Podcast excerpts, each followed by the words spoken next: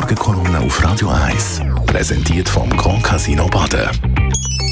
Grand Casino Baden.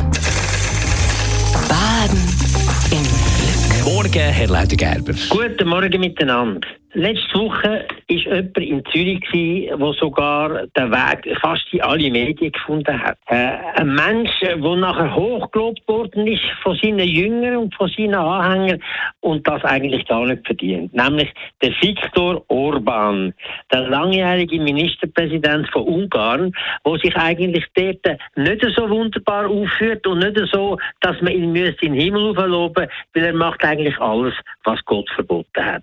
Er hat das Land eigentlich zugrunde gerichtet. Ungarn ist das Land, wo die größte Inflation hat in Europa von allen europäischen Ländern. Ungarn ist das Land, wo der Kaufkraft und der Einkommensverlust von den Bürgerinnen und Bürgern am meisten oben abgekehrt ist. 15 bis 20 Prozent. Also unglaublich.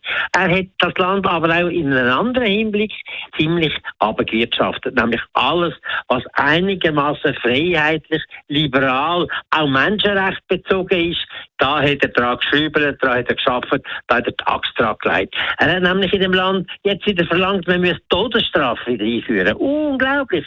Er hat das Mediengesetz äh, durchgepaukt, äh, wo die Medien gängelt und Kontrolle vom Staat und von seiner Partei über die Medien enorm verstärkt hat. Er hat das Verfassungsgericht äh, reduziert und, äh, und die Axt auch der dran gelegt, dass das Verfassungsgericht seine Funktion gar nicht mehr richtig wahrnehmen kann. Also unglaubliche Sachen. Und er ist der, der immer, wenn es möglich ist, in Europa, in der EU Sandis getrieben tut.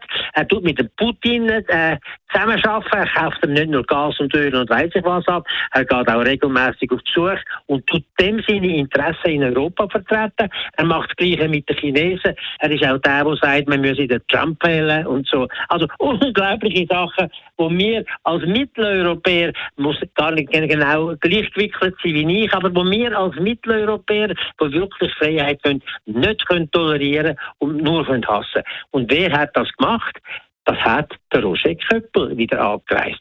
Äh, zu irgendeinem Jubiläum von der Weltwoche, wo er der Eigentümer und der Chefredakteur ist, hat er wieder mal müssen ein bisschen Zau ableuchten, muss es wirklich so sagen, wo wirklich äh, eine Provokation ist für alle, die in dem Land freiheitlich orientiert sind und unsere demokratischen Werte schätzen. Das kann nur eine Provokation sein. Und das ist wieder der Köppel gewesen.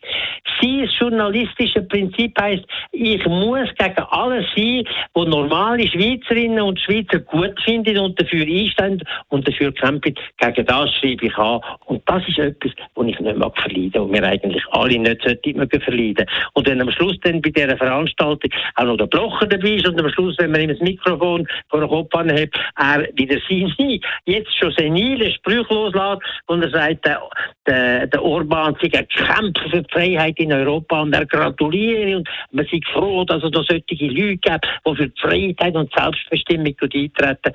Da kann ich nur sagen, da hat ihn jetzt wirklich die Senilität endgültig erreicht. Die Morgenkolumne auf Radio 1.